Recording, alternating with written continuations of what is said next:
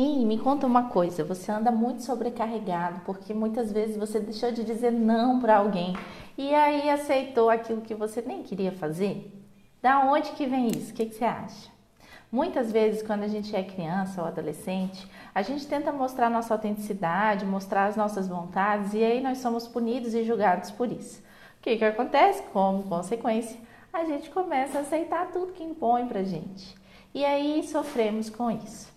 Por isso que vale a pena, nas pequenas coisas, você começar a dizer não, e aí você vai começando a se sentir bem, restaurando sua autoconfiança, né, seu autorrespeito e melhorando sua saúde mental. O que, que você acha de botar em prática?